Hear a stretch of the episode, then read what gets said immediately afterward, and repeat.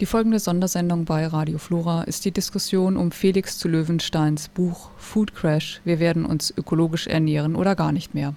Der Autor ist selbst Landwirt und hatte in einer Podiumsdiskussion seine Thesen den agrarpolitischen Sprechern und Sprecherinnen der niedersächsischen Landtagsfraktionen vorgestellt.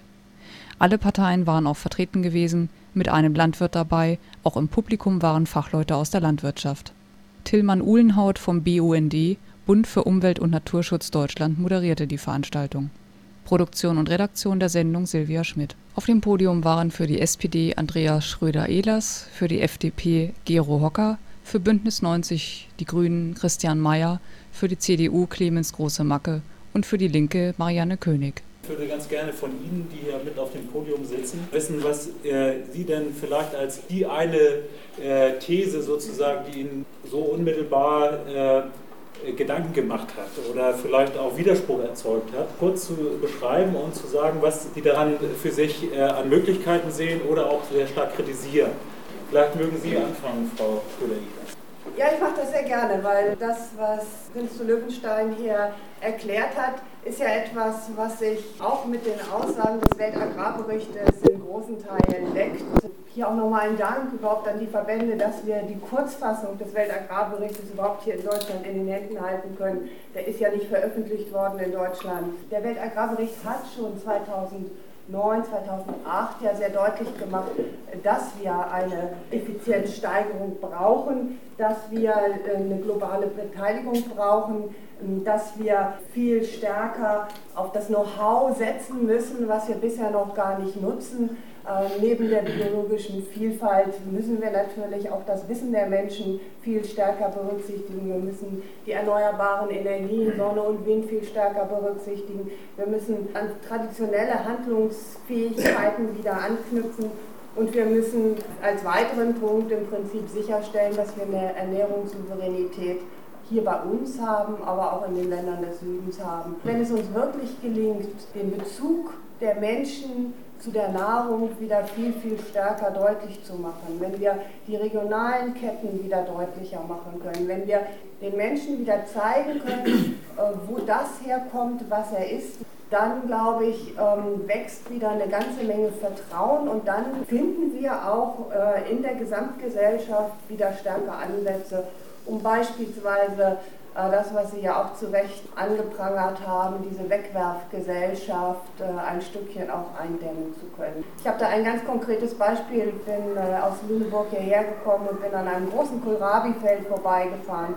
Auf der einen Seite waren sie schon fertig, auf der anderen Seite waren sie gerade dabei. Und wenn man sich angeschaut hat, was da an Kohlrabi auf dem Feld einfach schon liegen geblieben ist, weil es nicht normgerecht war, ist es wirklich absolut erschreckend.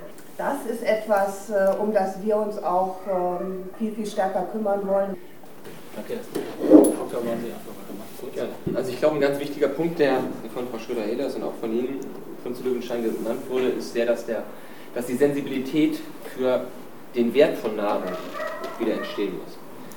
Wenn man im Supermarkt sich mal anguckt, zu welchen Preisen in der Tiefkühltruhe oder in der Kühltruhe der Liter Milch verkauft wird, dann fällt es schwer, eine Wertigkeit darin zu erkennen für den gemeinen Verbraucher. Aber das, was wir dort kaufen, ist unser, und da ganz sprichwörtlich, unser Lebensmittel. Diese Discount-Mentalität, die wir in vielen Bereichen erleben, in der Ernährungswirtschaft und in der, äh, im Einzelhandel, die ist äh, letzten Endes ein, ein Todfall all dessen, was wir vielleicht gerne hätten, wenn wir über ökologische Landwirtschaft und ökologischen Landbau sprechen. Aber eins müssen wir auch sehen, äh, in den letzten Jahrzehnten ist der Druck auf die Fläche immer größer geworden. Flächen, die vielleicht noch vor 10 oder vor 20 oder vor 30 Jahren rein landwirtschaftlich genutzt wurden. Da gibt es heute einen viel größeren Konkurrenzkampf um diese Fläche. Die kann mittlerweile genutzt werden für erneuerbare Energien, die kann für Maisanbau, für Biokraftstoffe und ähnliches verwendet werden. Ich glaube, das ist ein großes Problem.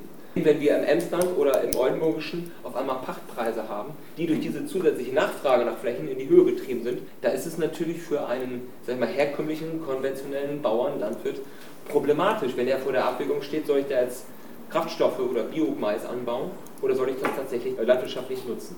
Da gehen natürlich der Landwirtschaft Flächen verloren. Und das ist so in jeder Marktwirtschaft, Sozialmarktwirtschaft, in jedem kapitalistischen System, dass dann der Preis für dieses knappe Gut, für dieses begrenzte Gut Fläche steigt. Und die Anreize, die die Politik, sage ich ganz vielleicht auch selbstkritisch, auch wenn wir da nicht regiert haben, aber egal, machen, haben wir alle mitgemacht, dass der Landwirt, der in Niedersachsen seit Jahrhunderten auf seinem Hof Landwirt ist, mehr und mehr zum Energiewirt wird. Ich glaube, dass das ein großes Problem ist. Vielleicht noch ein weiterer Punkt, wo ich hundertprozentig mit Ihnen, äh, Prinz Löwenstein, übereinstimme, das ist das Thema Verschwendung. Jede zweite Kartoffel, jede zweite Rübe wird gar nicht mal von uns verzehrt, sondern sie landet dann früher oder später irgendwo im Abfall. Das ist aber eine Sache, wo letzten Endes auch der Verbraucher gefragt ist. Die Frage darüber, wie die Landwirtschaft sich in den nächsten 10, in den nächsten 20, in den nächsten 50 Jahren gestaltet, liegt beim Verbraucher. Wir haben die Möglichkeit zu entscheiden, bei dem einen oder bei dem anderen Hof zu kaufen. Also ich, ich glaube, es muss vor allem Bewusstseinsänderung in der Politik geben. Ja, weil der Verbraucher genau. hat nicht die Wahl. Und ich fand einiges, ich glaube, ähm, Prinz Löwenstein hat auf vieles ja hingewiesen, was wir für Folgeprobleme haben, die wir woanders bezahlen. Und vieles ist eigentlich schon gar nicht mehr aktuell, vieles ist schon viel schlimmer.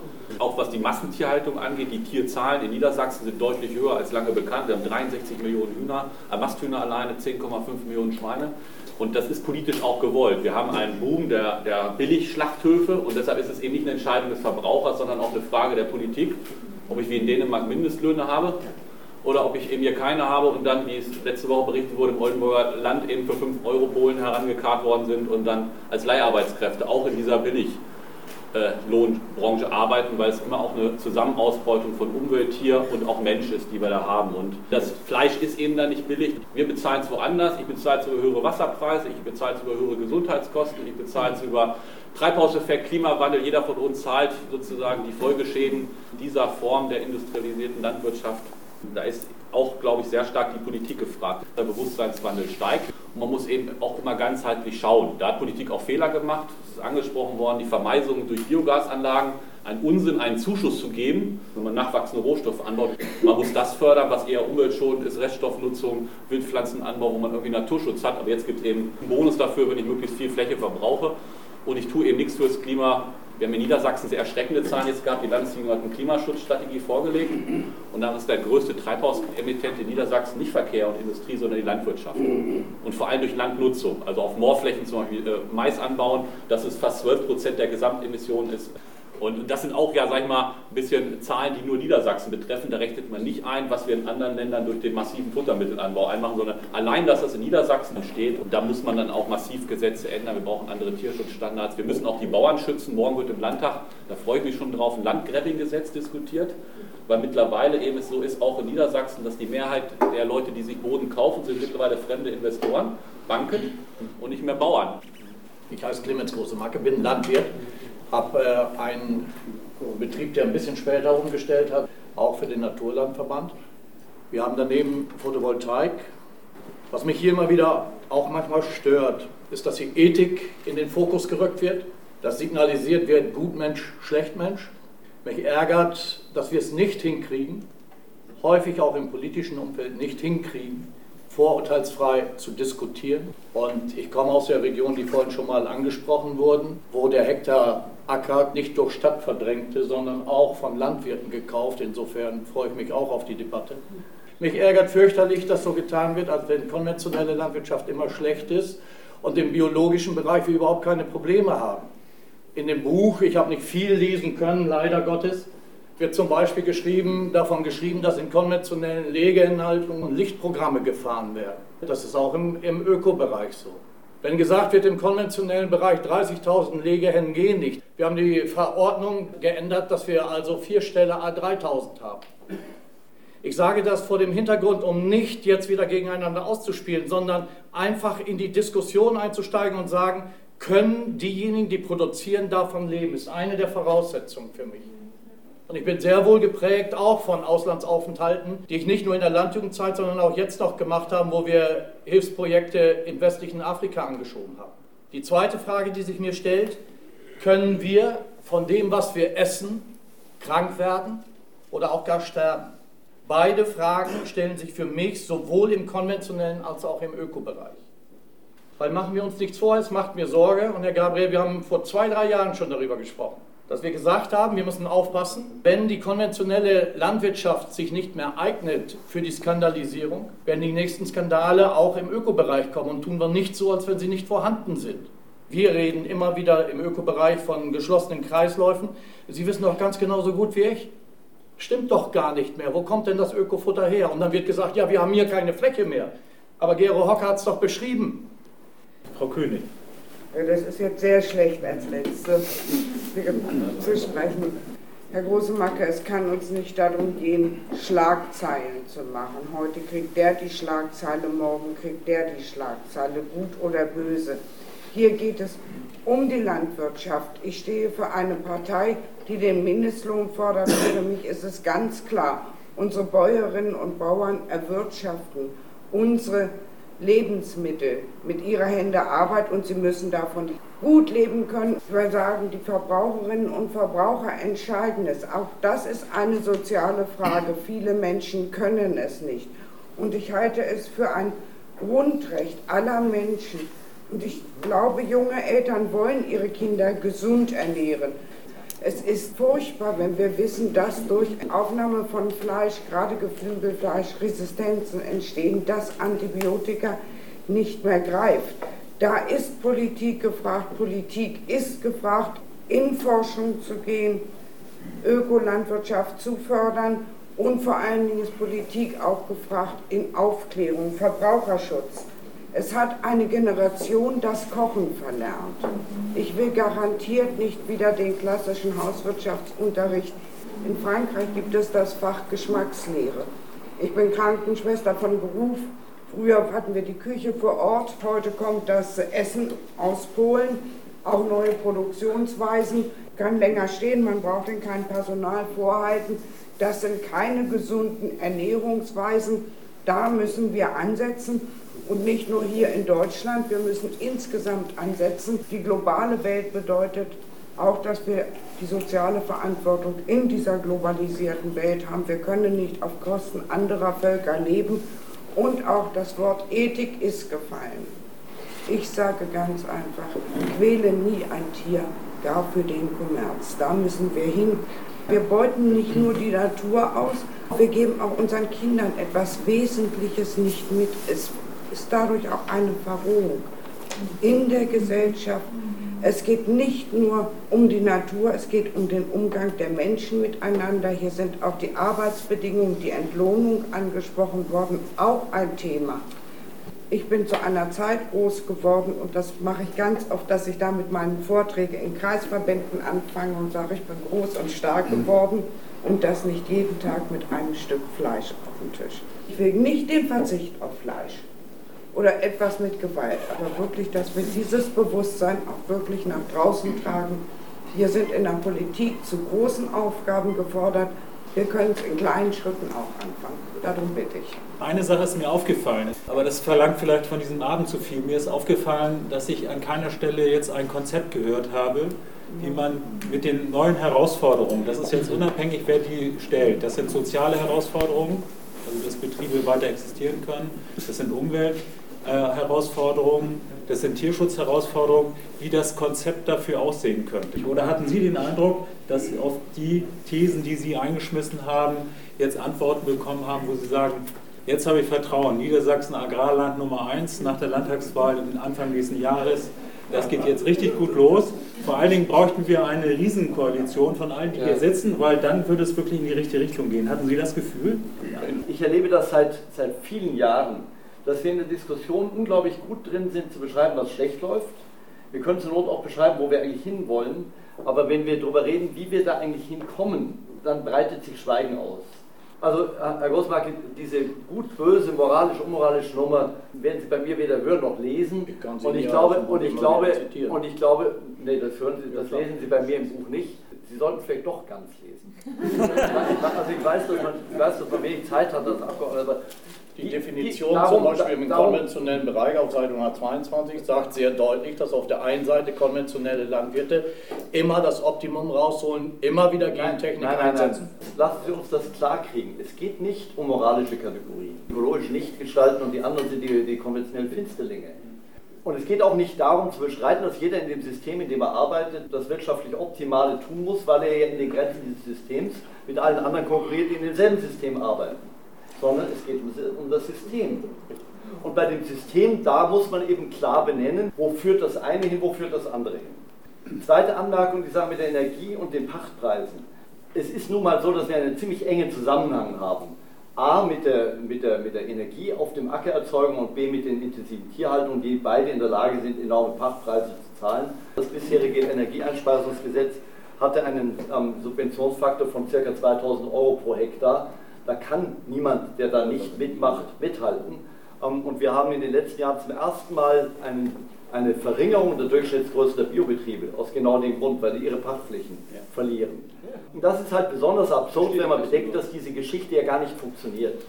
Sie brauchen um eine Kilowattstunde, jede Stunde eine herzustellen, 250 Hektar Raps, Sie brauchen 200 Hektar Mais, Sie brauchen 5 Hektar Photovoltaik und Sie brauchen ein Drittel Hektar ähm, Windenergie. Unter der Annahme, dass man Raps maximal auf ein Viertel der Fläche erzeugen sollte wegen der Fruchtfolge, wäre die maximal mögliche Rapsfläche der Bundesrepublik Deutschland 3 Millionen Hektar. Wenn Sie diese 3 Millionen Hektar Raps komplett zum Ersatz von Mineralöl einsetzen, ersetzen Sie 3% des deutschen Mineralölverbrauchs. Dritte Geschichte, Herr Großwacki, ja, natürlich, sage ich ja selber, Sie können einen Abend lang über die Defizite des ökologischen Landbaus ähm, diskutieren und das zu tun hat im Moment gerade große Konjunktur. Es ist doch ein Unterschied, ob ich ein Lichtprogramm bei Tieren mache, die ich tagüber auf die, äh, auf die Wiese lasse, oder ob ich das bei Tieren mache, denen ich weder das Tageslicht noch das Außenklima je gönne. Und jetzt komme ich auf die entscheidende Frage, ähm, Wert der Lebensmittel und, und was hat das für Folgen? Und ich glaube, da liegt ähm, der Schlüssel drin. Ich bin gar nicht marktgläubig, wo es darum geht, ähm, dass öffentliche Güter verbraucht werden. Weil Märkte kalkulieren auch öffentliche Güter nicht ein. Und das ist das Riesenproblem, was wir in der Landwirtschaft haben, weil wir sind der Berufszweig, der mehr mit öffentlichen Gütern umgeht als irgendjemand anders. Deswegen können wir uns, was wir tun, nicht völlig dem Markt überlassen. Und wenn ich im Tiefkühlregal das Huhn mit 2,98 Euro tiefgefroren eingeschweißt liegen habe, erzählt mir niemand, dass das Tier wirklich nur so viel gekostet hat. Da hat noch jemand anderes mitgezahlt.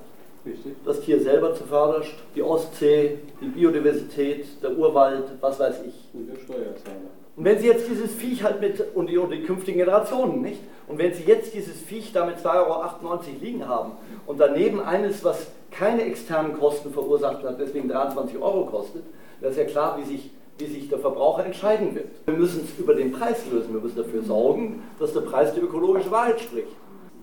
Und wenn Fleisch so teuer wäre, wie es sein müsste, dann würde das mit unseren Verbrauchsgewohnheiten schon einiges anfangen. Und da brauchen wir uns dann auch keine Sorge machen, dass wir dadurch unsozial wären, denn halb so viel Fleisch zum doppelten Preis kostet genauso viel und ist besser für die Gesundheit. ähm, insofern, insofern ist ja die spannende Frage, die spannende Frage, die aber jetzt natürlich kommt, ist, wie kriegen wir denn die, die ökologische Wahrheit in die Preise rein? Das Entscheidende Element, an dem man in der Landwirtschaft angreifen kann, ist der Stickstoff. Der Stickstoff in Form von Dünger und der Stickstoff in Form von Eiweiß. Beides sind die Motoren einer industriellen Landwirtschaft. Das zweite wäre die EU-Agrarpolitik. Immerhin gibt die EU mit 55 Milliarden Euro so viel Geld direkt an die Bauern aus, wie 16 Prozent ihrer Bruttowertschöpfung entspricht. Das ist doch eine irre Zahl, oder? Stellen Sie mal vor, Sie sind Unternehmer, haben ein Unternehmen, ich komme, zahle Ihnen 16 Prozent Ihres Umsatzes aus meiner Tasche, habe ich doch das Sagen bei Ihnen, nicht? Nur die EU sagt blöderweise nichts. Also da, da, haben wir, da haben wir Instrumente und da haben wir Spielräume. Das am Schluss natürlich, Herr Großmarki, der, der Bauer davon leben können muss, was er macht. Da wird Ihnen niemand widersprechen. Kein Ökobauer, kein konventioneller Bauer. Nur das Dramatische, Herr Großmarke, ist doch, dass wir mit einer Landwirtschaft, die enorme externe Kosten verursacht, ja noch nicht mal die Bauern reich machen. Das ist doch das Problem. Meine, meine, meine, ja, einige, aber was erlebe ich denn bei meinen Berufskollegen? Die werden immer größer, haben immer mehr Arbeit, haben immer mehr Stress. Das heißt, mit all dem, was wir machen, bringen wir es ja noch nicht mal dazu, dass die, Polit dass die wirtschaftliche Situation der Leute gesichert ist. Über die Hälfte der Betriebe hat keinen Hofnachfolger. Sie sind Glückspilz, ich auch. Aber die allermeisten, ähm, die meisten sind keine. Ich habe jetzt äh, drei Wortmeldungen bisher. Ja. Michael Hetter vom Landesnetzwerk Niedersachsen Bauernhöfe Stadt Agrarfabriken. Äh, Herr Große-Macke, Sie wird es vielleicht wundern, aber es gibt schon noch eine ganze Menge Menschen in diesem Lande, die ohne persönliche Eigeninteressen sich für eine Sache einsetzen. Das ist mal das Erste. 260.000 Menschen in Niedersachsen alleine tun das und sind gegen Massentierhaltung, auch wenn sie dieses Wort verbannen wollen. Mit Verbannen schaffen sie gar nichts. Sie sollten ihre Politik ändern, sie sollten die Massentierhaltung abschaffen und nicht das Wort verbieten wollen. Ihnen, Herr äh, zu Löwenstein, möchte ich ganz herzlich danken für Ihren Vortrag. Ich habe Ihr Buch zwar nicht gelesen, habe aber den Eindruck, dass das, was Sie eingangs gesagt haben, äh, teilweise hier auf dem Podium nicht richtig angekommen ist, dass wir irgendwann Gefahr laufen, dass diese Menschheit, Sie haben von 10 Milliarden Menschen gesprochen, irgendwann hier krepiert, weil sie nämlich nicht mehr genügend zu essen haben. Eine Milliarde hat schon Hunger, eine Milliarde ist zu viel und wir versuchen hier die Balance zu finden, weil einige wenige versuchen, irgendwo den Rahmen abzuschöpfen. Das ist genau das. Über die Subventionen, Herr Große-Macke, da müssen Sie mal drüber sprechen. Gerade Ihre Partei, in den letzten 50 oder 60 Jahren seit Bestehen der Bundesrepublik, von 300.000 Betrieben hier in Niedersachsen, landwirtschaftlichen Betrieben, auf jetzt unter 50.000, kann ich nur sagen, herzlichen Glückwunsch, äh, wachsen oder weichen, das kann nicht die Zukunft sein. Da müssen Sie bitte dran denken. Sie sind hier auch als niedersächsischer Abgeordneter meiner Meinung nach dafür auch da äh, zu schauen, was außerhalb unserer Grenzen und auch außerhalb der EU und außerhalb unseres Kontinents passiert. Und dann wird das Wort Ethik wieder etwas. Sie sind doch in einer christlich, äh, christlichen Partei, Sie tragen doch das Christliche in Ihrem Parteinamen. Ja, ich würde gerne eine äh, Beobachtung loswerden. Wir haben eben den Vortrag gehört und alles, was dort kritisiert wurde an der konventionellen Landwirtschaft, äh, Systemzusammenhängen. Äh, dafür steht ja die Bundesagrarpolitik im Allgemeinen und die niedersächsische Agrarpolitik im Besonderen. Man kann da ständig, wenn man hier die Lokalpresse liest, die Hannoversche Allgemeine Zeitung, nachlesen, welche Landwirtschaftspolitik betrieben wird. Genau das, was er kritisiert. Ich habe den Eindruck, dass das äh, gar nicht so klar ist oder ja, es, ist, es wird verdeckt durch die Beiträge. Jeder sagt irgendwas, ich möchte jetzt nicht persönlich dafür kritisieren, aber diese Dramatik der Zusammenhänge, dass genau das hier und heute ja immer wieder neu entschieden wird, das wird mir nicht deutlich genug. Es ging ja um das Thema Degradation der Böden. Und auch in Deutschland werden Böden degradiert. Wir haben ja auch in Deutschland Erosion. Warum? Weil die Böden offen sind über große Zeiträume, was früher nicht der Fall ist. Und dann haben wir auch noch das Thema äh, Brunnenvergiftung. Denn es ist wirklich so, dass im Weser-Ems-Gebiet viele Brunnen, die früher benutzt worden sind, jetzt nicht mehr benutzt werden können, weil da zu viel Stickstoff drin ist. Und das Thema Sekation zum Beispiel. Können wir uns es erlauben, Getreide vor dem Ernten nochmal tot zu spritzen? Ich äh, hatte gesehen, dass äh, Herr Große-Macke sich gemeldet hat. Sie auch, das habe ich jetzt nicht gesehen. Äh, Herr Mayer. Massentierhaltung. Bin ich Ihnen auch böse, weil ich habe eben sehr deutlich gesagt, es kann aber nicht wahr sein, dass wir 30.000er Bestände im konventionellen Bereich als Massentierhaltung sprechen, ansprechen. Und im konventionellen Bereich haben wir diese Größenordnung doch auch schon lange und Sie wissen das. Das sind so diese Dinge, dann sind wir deckungsgleich. Bitte? Verwandlung des Wortes Massentierhaltung. Das war eine Aussage des Neuland-Bundesgeschäftsführers während einer Anhörung. Ihre Kollegen aus Berlin haben sich zu einer Klausurtagung in Garrel getroffen und es ist in Top-Aquar nachzulesen und das ist widerspruchslos nachzulesen, dass man das Wort Massentierhaltung als Kampfbegriff äh, benutzt und dass man das verbannen möchte. Dann ist es doch auch klarer, weil Sie es eben zu mir zugeordnet haben wachsen oder weichen. Äh, ich habe, einige kennen mich lange, ich habe lange in der landwirtschaftlichen Unternehmensberatung gearbeitet. Für mich war immer wieder wichtig, und ich bin ja auch ein Beispiel dafür, äh, dass man auch mit anderen Ideen äh, seinen Betrieb auch weiterentwickeln kann. Mir hat man damals gesagt, dein Hof ist zu klein, du musst was anderes machen, aber mein Betrieb ist nach wie vor da. Ich gebe Ihnen recht, dass das Wachsen oder Weichen, früher war es einfacher, da brauchte man eine gewisse Kosten- oder Größenordnung, dann liefe schon einigermaßen. Äh, das Motto stimmt heutzutage überhaupt nicht mehr. Wachsen oder Weichen habe ich in den vergangenen Jahren nie mitgemacht, sondern immer wieder auch gesagt, die Individualität, neue Ideen zu haben, ist ein Punkt. Gut, das war nochmal die Degradation vom Boden. Also die Degradation der, der Böden. In Deutschland ja. verlieren wir nicht nur Böden durch Bebauung, ja. sondern auch, auch durch die Zerstörung durch die Landwirtschaft. Wie können wir dem begegnen? Wie können wir wieder dafür sorgen, dass mehr Bodendecker auf den Acker kommen? Wie können wir dafür sorgen, dass äh, äh früher oder später die weserendländischen Landwirte nicht als Brunnenvergifter bezeichnet werden können. Ja. Also es stimmt ja ein massives Grundwasserproblem, was jetzt auch wieder steigt. Also die Nitratbelastung in Niedersachsen in Zahlen des Ministeriums mittlerweile 62 Prozent der Grundwasserkörper, das sind immer so Einheiten, das heißt nicht jeder Brunnen, aber sind mittlerweile über diesen Nitratgrenzwerten, das ist ein krebserregender Stoff. Und das hat eben auch was zu tun mit, mit massivem Maisanbau und weil er dann die Überdüngung und die Gülle verträgt. Also deshalb auch zur konkreten Forderung, ich will den Maisbonus streichen, komplett, wollen wir als grüne Partei. Dann haben Sie angesprochen äh, Glyphosateinsatz, also äh, Pflanzenschutzmittel kurz vor der Ernte und gerade dieser Stoff, der ja sehr umstritten ist. Ich habe mich da auch schon mehrfach zu geäußert in Medien, dass ich das vor der Ernte komplett aussetzen, verbieten will, weil die Gefahren einfach auch zu groß sind und es nicht nötig ist und auch insgesamt es deutlich kritischer betrachten muss, äh, was da erlaubt ist nach den Studien, die wir da in bestimmten Bereichen, ähm, auch gerade aus Argentinien und in Erfahrungen, die wir mit diesem Wirkstoff da Glyphosat gekriegt haben. Erosionsschutz müsste man auch dringend eine, äh, auf der Landesebene auch eine klare Verordnung machen, weil es gehen eben auch hier Böden verloren. Ich habe vorhin was zu Landcrapping gesagt. Wenn es heißt um Antworten, und da hat, glaube ich, Herr zu Löwenstein auch einiges zu gesagt. Ich habe vorhin gesagt, die Agrarwende, die in die Richtung geht, und da haben wir hier ganz unterschiedliche Ansichten der Parteien, ob sowas überhaupt nötig ist, die stelle ich mir wie die Energiewende vor. Da hat man mich in den Markt eingegriffen und über die Preise. Man hat über das EEG sozusagen gesagt, das Gute machen wir billiger. Wir geben eine Subvention, wenn ich Solar, Windenergie anbaue oder erzeuge und ich mache das Schlechte damit ein Stück weit teurer, weil ich alles verteure, indem ich das über das, eine Umlage definiere. Und bei der Agrarwende braucht man gar nicht viel neue Steuern oder so erfinden, sondern man hat eigentlich die Subventionen, die die EU gibt, aber auch die Länder gibt. Wir diskutieren ja immer über, wenn Niedersachsen irgendwie 7 Millionen Euro für einen Schlachthof ausgibt, der größte Hähnchenschlachthof, und im Vergleich dazu die EU gesagt hat, oh, wir könnten aber auch ein ökologisches ähm, Schulhofsprogramm machen das hätte Niedersachsen 2,5 Millionen gekostet. Mal ganz konkret, hätte ich drei Jahre lieber Schulobst gemacht, hätte ich viel mehr Bauern geholfen, hätte man regional ökologisch machen können, als einen Megaschlachthof zu fördern. Also man muss in vielen kleinen Einzelpunkten konkret umsteuern. Ähm, und, ich sage als Grüne auch ehrlich, natürlich werden die Preise dann höher. Dann komme ich aber auch wieder in das, was der große Macke verlangt, dass der Landwirt auch mehr für sein Produkt kriegt. Und der Ökolandbau und die Tierhaltung im Ökobereich ist die, wo ich das meiste Personal pro Tier brauche, also das Verhältnis. Also ich muss mich viel mehr darum kümmern, ich habe viel mehr Arbeit, als wenn ich auf Chemieeinsatz und Düngung setze. Das sieht man ja auch an den Arbeitsplatzfaktoren, die der Ökolandbau im Vergleich zum agrarindustriellen macht, wo wir ja eben die Entwicklung haben, auch in Niedersachsen, dass nicht nur die Höfe verloren gehen, sondern dass wir auch immer weniger Arbeitsplätze haben. Also Niedersachsen 30.000 weniger innerhalb von acht Jahren, also fast 20 Prozent weniger jedes Jahr auch an Arbeitsplätzen trotz Umsatzsteigerung. Niedersachsen ist jetzt fast Schlusslicht bei den Ökolandbauprämien. Bei uns kriegt man 263 Euro pro Hektar, wenn man umsteigen will. In NRW sind es jetzt mittlerweile 400.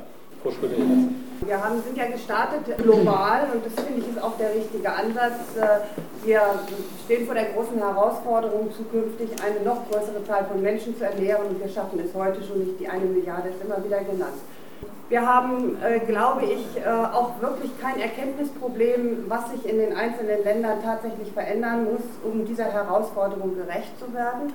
Und wir haben, glaube ich, mittlerweile auch kein Erkenntnisproblem mehr, ähm, darin, dass wir es schaffen könnten, diese beiden Zielkon oder diesen Zielkonflikt, der da besteht zwischen immer mehr Menschen ernähren und immer mehr Nahrungsmittel produzieren und auf der anderen Seite immer mehr Ressourcen zu sparen und vor allem Energie zu sparen, zu lösen. Wir haben die Möglichkeit, auf der einen Seite eine steigende Weltbevölkerung zu ernähren und auf der anderen Seite auch den nötigen Ressourcenschutz zu betreiben und äh, auch äh, vor allen Dingen Treibhausgase einzusparen. Und da sind die Einsparziele ja auch für uns hier sehr, sehr hoch.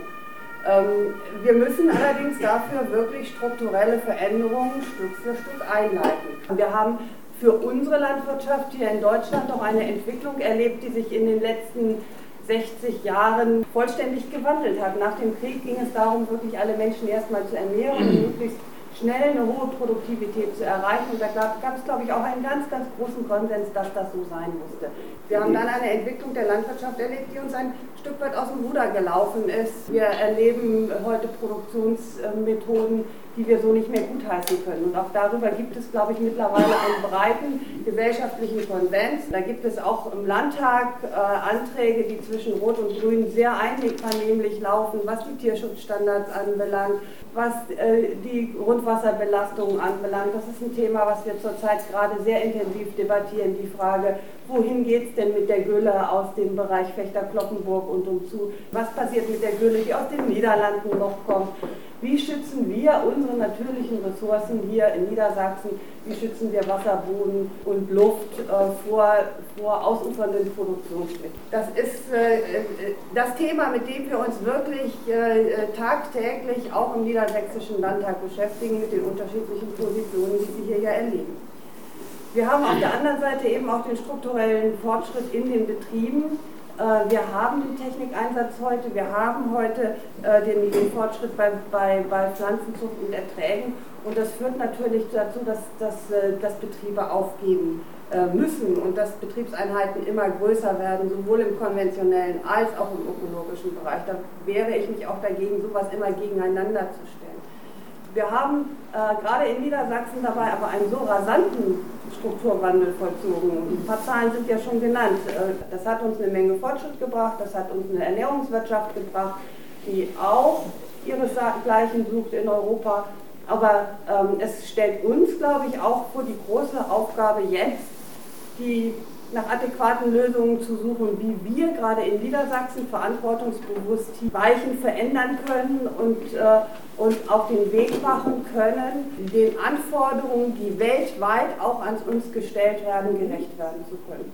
Also ich äh, würde jetzt, ich habe hier einen Hocker und äh, Frau König hier auf, auf, der Liste, aber ich wollte jetzt gerne noch mal ins Publikum gehen. Meine Bereiche, ich bin Milchbauer Herr Niedersachsen. Ich habe mal äh, eine Anmerkung zu Ihrem was ich da jetzt noch so rausgehört habe, wenn Sie vom Strukturwandel sprechen, das ist schlicht und ergreifend Bauernsterben, was da verstanden wird.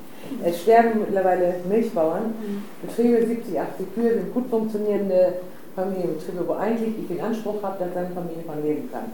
Und dieses Bauernsterben hat die Politik zu verantworten. Die sind nicht in der Regierung, aber die andere Fraktion. Und diese andere Fraktion ist auch genau die Fraktion, die uns in Brüssel ordentlich reinredet in die GAP-Verhandlungen, wo wir jetzt eine Chance hätten, eine Chance hätten, eine Umstrukturierung der Landwirtschaftspolitik zu erreichen.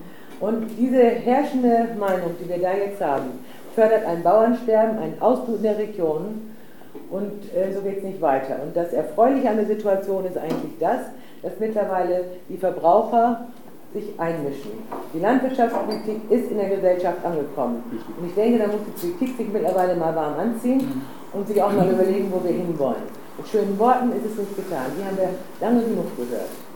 Und äh, es geht darum, wollen wir unsere ländlichen Strukturen behalten oder gehen wir in die Industrialisierung. An dem Punkt sind wir angekommen. Und das machen wir hier nicht zum Spaß, dass wir auf die Straße gehen. Es geht um unsere Existenzen. Das möchte ich mal für der Politik mitgeben. Und für Land Niedersachsen hätte ich eine ganz große Bitte. Wenn wir reden über eine Ökologisierung der Landwirtschaft, um ein Vorangehen, dann bitte doch einfach mal darum, dass wir auch die Chance kriegen, unsere jungen Bauern entsprechend auszubilden. Das Agrarland Niedersachsen hat keine, weder eine, ich sage mal, das Wertvollste, was wir haben, schicken wir im Moment nach NRW. Und sowohl unsere Kinder als auch unsere Milch. Und das kann nicht sein.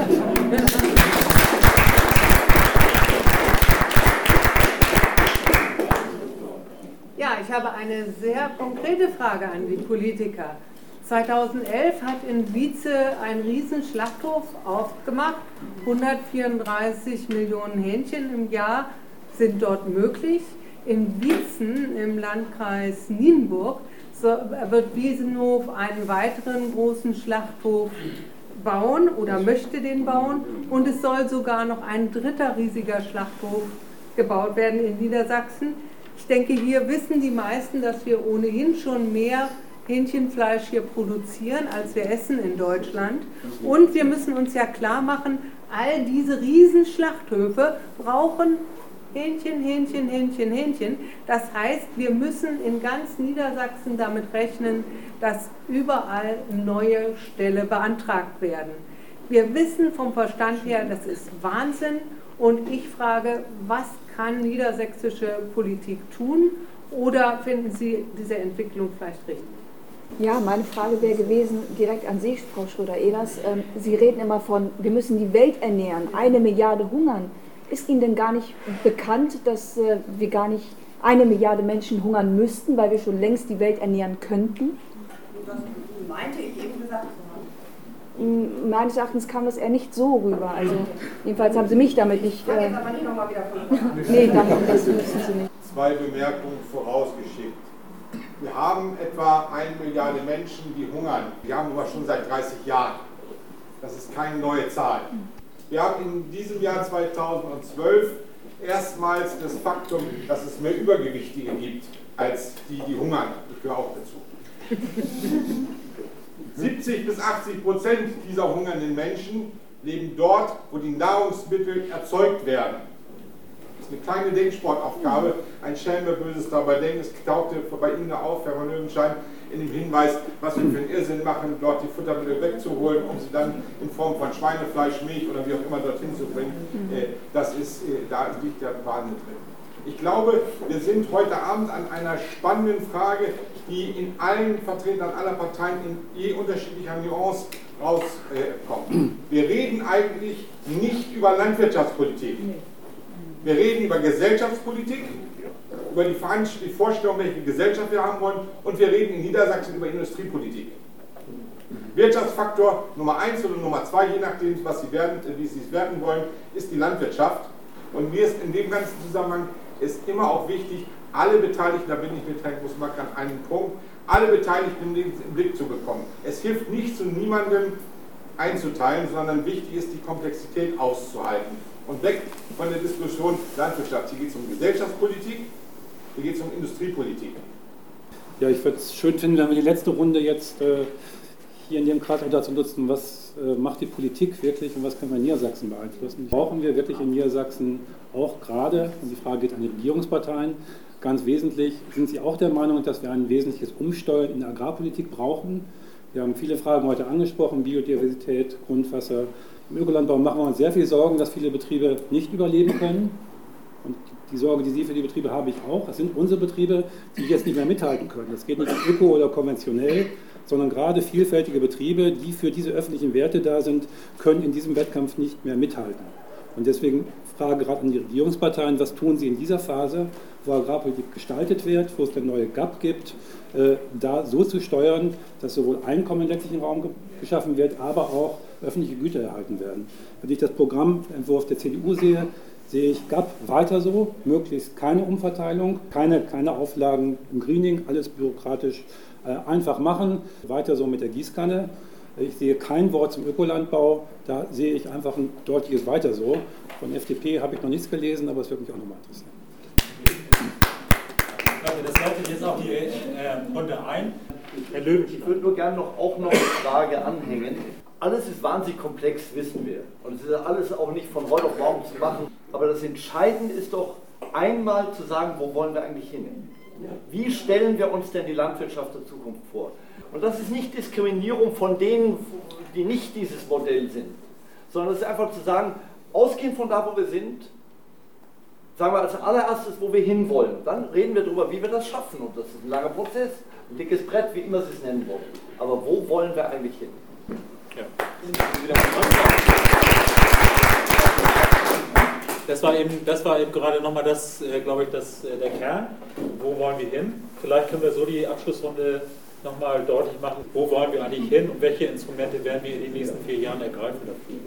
Also erstmal bin ich froh darüber, dass wir scheinbar fast alle, zumindest die sich gemeldet haben, uns einig sind, dass der Preis, das so habe ich Sie auch verstanden, ähm, Herr Franz Lütgenstein, eine Lenkungswirkung hat.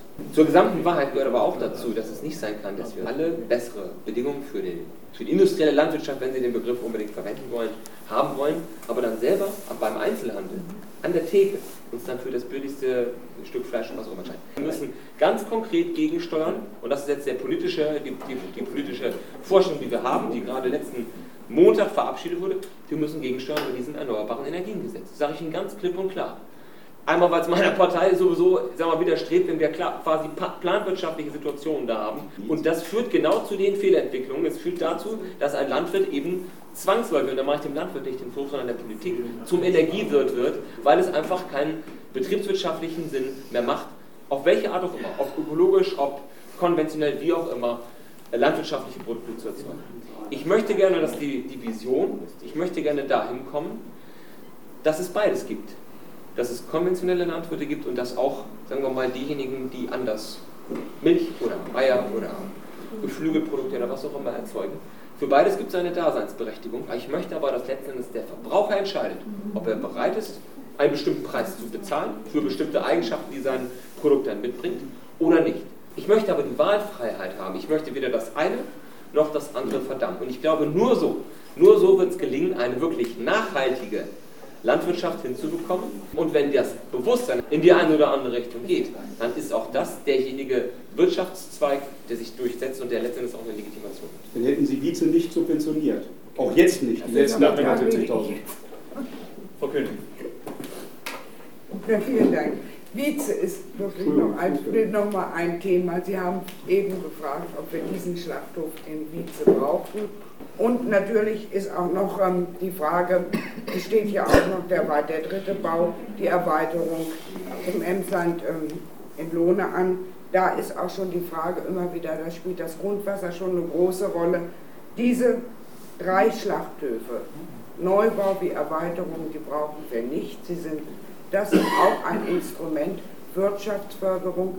Natürlich spielt dabei immer eine Rolle Arbeitsplatzbeschaffung, aber diese Arbeitsplätze, die dann auch subventioniert werden müssen, weil es Geringverdiener Aufstocker sind, das tut nicht Not. Unsere Bauern sind zum Teil doch klug. Sie wissen, dass sie sich in eine große Abhängigkeit begeben mit dieser Lohnmästerei, dass sie praktisch Subunternehmer auf ihren eigenen Betrieben werden Sie bekommen genau vorgeschrieben, wann geliefert wird, wann abgeholt wird, was sie zu füttern haben, wie die Durchgänge sind. Das Einzige, was sie tragen, ist das Risiko. Sie fragen immer, wie soll es weitergehen? Das lehnen wir ganz ab. Die Vision ist natürlich ein gentechnikfreies Niedersachsen. Ökologische Faktoren müssen belohnt werden, nicht mehr die Subventionen mit der Gießkanne. Wir müssen uns auf jeden Fall diesen Herausforderungen in Niedersachsen stellen. Es ist hier vieles auf. Wir haben es immer wieder in Anträgen gemacht. Ist vorhin gefragt worden, sehen Sie es denn nicht, wenn man es in der Presse sieht, es geht nur in die eine Richtung. Es ist diskutiert worden in den Ausschüssen. Es sind Punkte in Angriff genommen worden. Längst nicht genug. Auch dieser Tierschutzplan, das greift, was wie ich es mir vorstelle, wenn neue Rassen, die eben andere Verhalten haben, gezüchtet werden, ist das die Vision, die wir haben, das sehe ich nicht so. Tieren muss ein artgerechtes Verhalten möglich sein.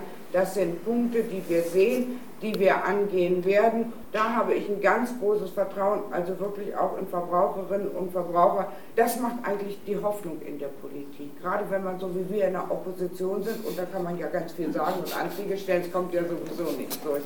Aber das, was... Nur wenn es gut ist. Sie haben doch den Beschluss gefasst, niemals mit der Linken, egal was wir machen, zu stimmen. Nun erzählen Sie doch nichts. Was für ein Antrag. Und, und äh, aber das gibt Hoffnung, das trägt. Dass wirklich dieser Zusammenschluss, diese Protestaktion, wir haben es satt, dass das entstanden ist, dass die Menschen das einfordern. Ja, was kann ich Ihnen Danke sagen? Das, das macht dann wieder Spaß, dann dran zu machen. Okay, danke.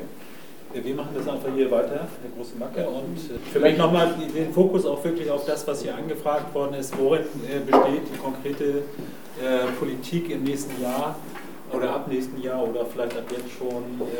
welche Maßnahmen? Um was geht es und was ist das Ziel? Was soll dabei hinten rauskommen? Ziel ja, aber der Weg dahin, an einem Abend, in fünf Minuten, da bin ich sehr, sehr dankbar, dass Sie das mal so deutlich gesagt haben. Mensch, diese Themen sind so komplex und wir sollen hier als Politiker mal eben so tun, als wenn wir die Lösung wüssten. Ich nehme gerne mal Ihren 80-Kuh-Betrieb. Die 80-Kuh-Betriebe, wenn ich von den obersten Viertel in der Produktion spreche, von den erfolgreichen, so sagt man in der Landwirtschaft, und die weniger erfolgreichen. Wie groß, wie hoch die Unterschiede sind. Äh, auch in den Leistungen, auch in den Deckungsbeiträgen, wie hoch die Gewinnunterschiede da sind. Mensch, machen wir uns doch nichts vor das oberste Viertel hat, und ich habe das 30 Jahre gemacht, Sie können mich gerne korrigieren, wenn ich jetzt was Falsches sage. Herr Gabriel ist doch in der Beratung drin. Das oberste Viertel und das unterste Viertel unterscheiden sich und der Spagat wird immer größer, roundabout 60.000 bis 90.000 Euro. Ich möchte, dass die Bauern auch ein Einkommen haben dürfen. Ich weiß, dass damals gesagt wurde, im Nienburger Bereich, bei dem Team zum Beispiel, Sie werden erleben, dass im September 2010 80 Prozent der Milchviehhalter pleite gegangen sind. Dann habe ich gesagt, wenn die nicht bislang recht hoch verschuldet sind, dann wird das nicht so sein. Sie haben im Milchbereich übrigens auch in den vergangenen zwei, drei Jahren nicht ganz viel Negatives gehört. Was mir mehr Sorge macht, das sage ich sehr deutlich, dass die zunehmenden äh, Auflagen, die wir machen, dazu führen werden, dass immer nur die etwas größeren Betriebe die zusätzlichen Kosten äh, bezahlen können. Wenn die Milchviehbetriebe, kleinere Betriebe, 50, 60, 80 Kühe, wenn die heute noch keine Silageplatte zur Lagerung von Grassilage haben und wenn die für 80 Kühe diese Grassilage lagern müssen und sie sagen, wir kommen jetzt schon knapp rund, dann wird das verdammt schwer werden. Und auf der anderen Seite haben wir in den Größenordnungen dann recht schnell, dass die Leute sagen, ich kann das abdrücken. Zwei Ziele, die ich habe in diesen Bereichen. Klar, der landwirtschaftliche Unternehmer muss von dem, was er produziert, leben können. Aber es gehört heute auch dazu, dass er eventuell mit einer Fremd-AK das hat, damit gewisse soziale Bedürfnisse auch befriedigt werden können. Ich meine zum Beispiel Urlaub. Ich weiß, wovon ich rede. Mein Betrieb lief nicht so. Ich bin zehn Jahre lang Mitarbeiter auf einem Betrieb gewesen und ich habe zehn Jahre lang 365 Tage im Jahr, etwa sechs Stunden bis acht Stunden am Tag auf diesem Betrieb arbeiten müssen. Ich möchte das nicht und mein Sohn wird es so nicht treiben können. Das ist die eine Geschichte. Und die zweite Geschichte, da schließe ich mich gerne an, äh, an das, was Gero Hocker gesagt hat egal ob konventionell oder ökologisch produziert wird, wir haben mit den Ressourcen schonend umzugehen. Alle am Marktprozess Beteiligten, egal ob Verbraucher, egal ob Politik, egal ob Kapitalgeber, aber auch die Bauern, haben sich permanent eine Frage zu stellen, was können wir besser machen. Äh, wenn Sie aus der Materie kommen, äh, wissen Sie, dass wir schon mal einen gewaltigen Anstieg hatten von Nitratwerten. Wir haben ihn runterbekommen durch freiwillige Vereinbarung, indem man die Leute mitgenommen hat auf diesen Prozessen. Das sind so zwei, drei kleine Dinge. Die Nachweistechnik, die da in dem Bereich der Gülleausbringung vorherrscht. Das ist das Papier nicht wert, auf dem das unterschrieben wird. Die flunkern alle. Die Landwirte vergiften alle ihre Böden dadurch, dass sie nicht die Gülle dort ausbringen, wo sie auch den Flächennachweis darüber abgeschlossen haben. Das haben wir jetzt auch gefordert. wir fordern jedenfalls das holländische Modell. Das geht in der Kontrolle. Ja, das ist aber sagen. Alles klar. Jetzt werden ja die Unterschiede, glaube ich, auch klar, wo wir hier heute diskutieren um Food Crash. Muss man überhaupt was ändern an der gesamten EU-Agrarpolitik, an der Agrarpolitik in Niedersachsen oder soll es nun weiter so gehen? Und macht man weiter mit Bauernsterben, Artensterben und den Umweltproblemen, die wir haben?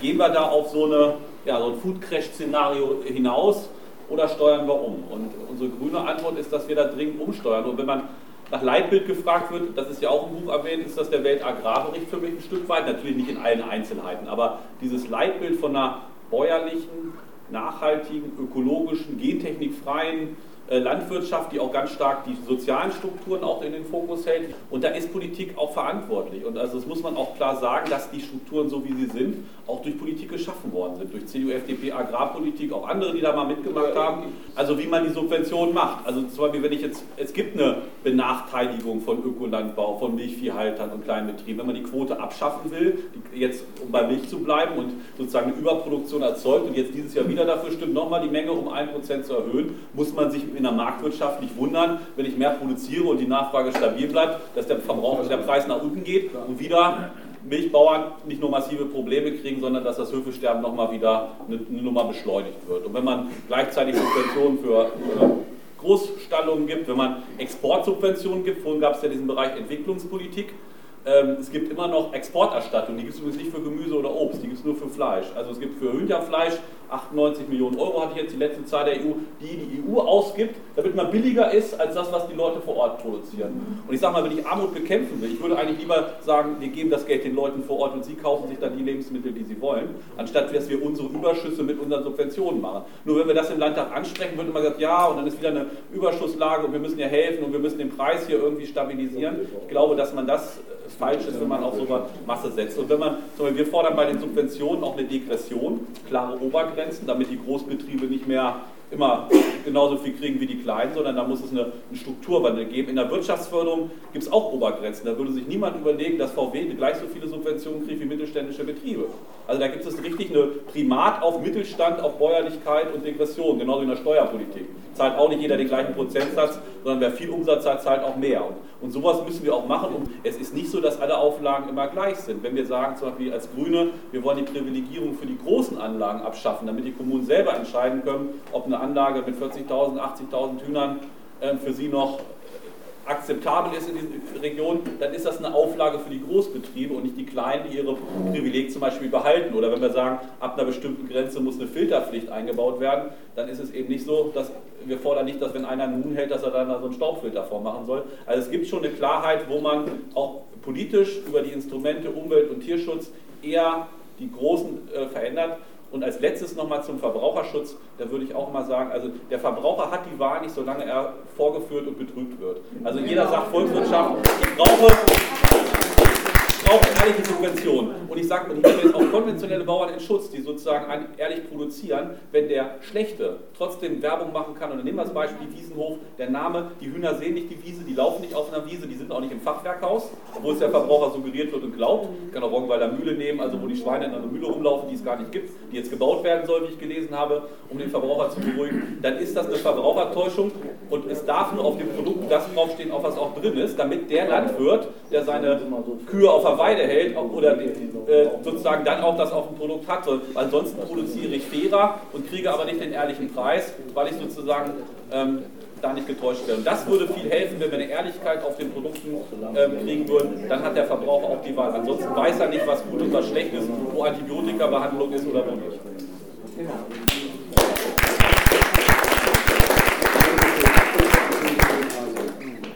versuche es wirklich mal äh, kurz. Wir haben eine klare Zielvorstellung. Wir wollen den Ökoanteil, den Ökolandbauanteil in Niedersachsen in den nächsten Jahren verdoppeln, die Standards im konventionellen Bereich verbessern. Wir stehen hinter den Vorgaben, die jetzt über den Tierschutzplan angeschoben worden sind und wollen, dass die möglichst schnell auch umgesetzt werden und dass es darüber hinaus auch noch weitere Verbesserungen geben muss. Wir wollen im Rahmen der GAP-Politik, das ist ja das, was das sind die Mittel, die jetzt aus der Europäischen Union kommen, wir wollen, dass dort äh, nur noch gezahlt wird für die Leistungen, die auch gesellschaftlich relevant sind. Wir haben auf Bundesebene auch den Ansatz, dass wir wegkommen wollen von der Flächenprämie. Wir wollen den Einstieg äh, aus dem Ausstieg aus der Flächenprämie. Wir haben, ähm, um jetzt nochmal so ein paar ganz kleine Punkte aufzugreifen, uns stark dafür gemacht, dass es beispielsweise zum Schutz der Böden eine Dauerbegrünung auch im Winter gibt. Wir haben gerade ganz aktuell das Thema Gülle und Grundwasserbelastung auch als Antrag eingebracht und setzen uns sehr dafür ein, dass es einen viel, viel klareren Nachweis über den Verbleib von Gülle gibt, dass die äh, GPS-Sensoren an der niederländischen Grenze nicht abgeschaltet werden, sondern dass das GPS auch weiterläuft. Das sind so, ganze, so ganz kleine Punkte, da muss man aber nachsteuern. Wir wollen aber auch einen gesellschaftspolitischen Ansatz fahren. Wir können das Problem wirklich nur lösen, wenn wir es auch ein Stück weit aus der Landwirtschaftspolitik rausziehen und auch eine, eine gesamtgesellschaftliche Öffnung vornehmen. Wir haben auf Bundesebene dazu eine sehr umfangreiche Strategie vorgelegt, wie Verbraucherbildung sich ändern muss. Wir müssen Abschied nehmen von dem Bild des rein mündigen Verbrauchers, der schon alleine richten wird. Äh, das kann er in der Tat nicht, hat mein Kollege gerade auch nochmal gesagt. Er ist damit gnadenlos überfordert. Er sieht sich einer großen äh, industriellen äh, Produktion mit, äh, mit einem psychologischen Trick sozusagen gegenüber. Und da muss gegengesteuert werden. Wir brauchen also sehr viel mehr Verbraucherforschung, die äh, uns auch hilft, den Verbraucher wirklich mündiger zu machen, damit er seine Entscheidungen besser treffen kann. Und das geht auch bis zu der Frage, äh, wie unterrichte ich beispielsweise Verbrauchererziehung, Verbraucherschutz äh, in Schulen. Ich von mir aus gerne auch bis hin zur Schulküche. Und äh, jetzt versuche ich noch einmal den Bogen doch auf den Globus zu schlagen. Ähm, wir müssen dazu kommen, und das war das, was ich mit Ernährungssouveränität immer gemeint habe, wir müssen dazu kommen, dass die Nahrungsmittel da produziert werden, wo sie auch gegessen werden. Und wir müssen alle Kraft dahin setzen, dass die Menschen dort dazu auch in der Lage sind. Und das sagt ja im Prinzip auch der Weltagrarbericht, es ist die Kunst, unser Know-how dort auch so hinzubringen, dass die Menschen damit umgehen können, den technischen Fortschritt auch so zu nutzen, dass die Menschen ihn da vor Ort auch nutzen können äh, weil nur dann werden wir das Gesamternährungsproblem lösen, wenn wir es schaffen, dass die Menschen an den jeweiligen Standorten in der Lage sind, sich wieder selber zu versorgen und dieses ganze Hin- und Hergeschicke aufzunehmen. Ja. wir kommen jetzt zum Ende. Äh, das Agrarbündnis ist ein Teil einer, einer Organisationszusammenschluss, die für den 10. November eine Demonstration in Hannover plant. Und sie sind alle aufgerufen, daran teilzunehmen. Das Thema ist, äh, wir haben es satt. Also das, was hier auch teilweise zum Thema geworden ist. Und äh, das in einer großen Demonstration möglichst in Hannover am äh, 10. November hier. Darauf sollte ich nochmal hinweisen. Ja, sehr schön.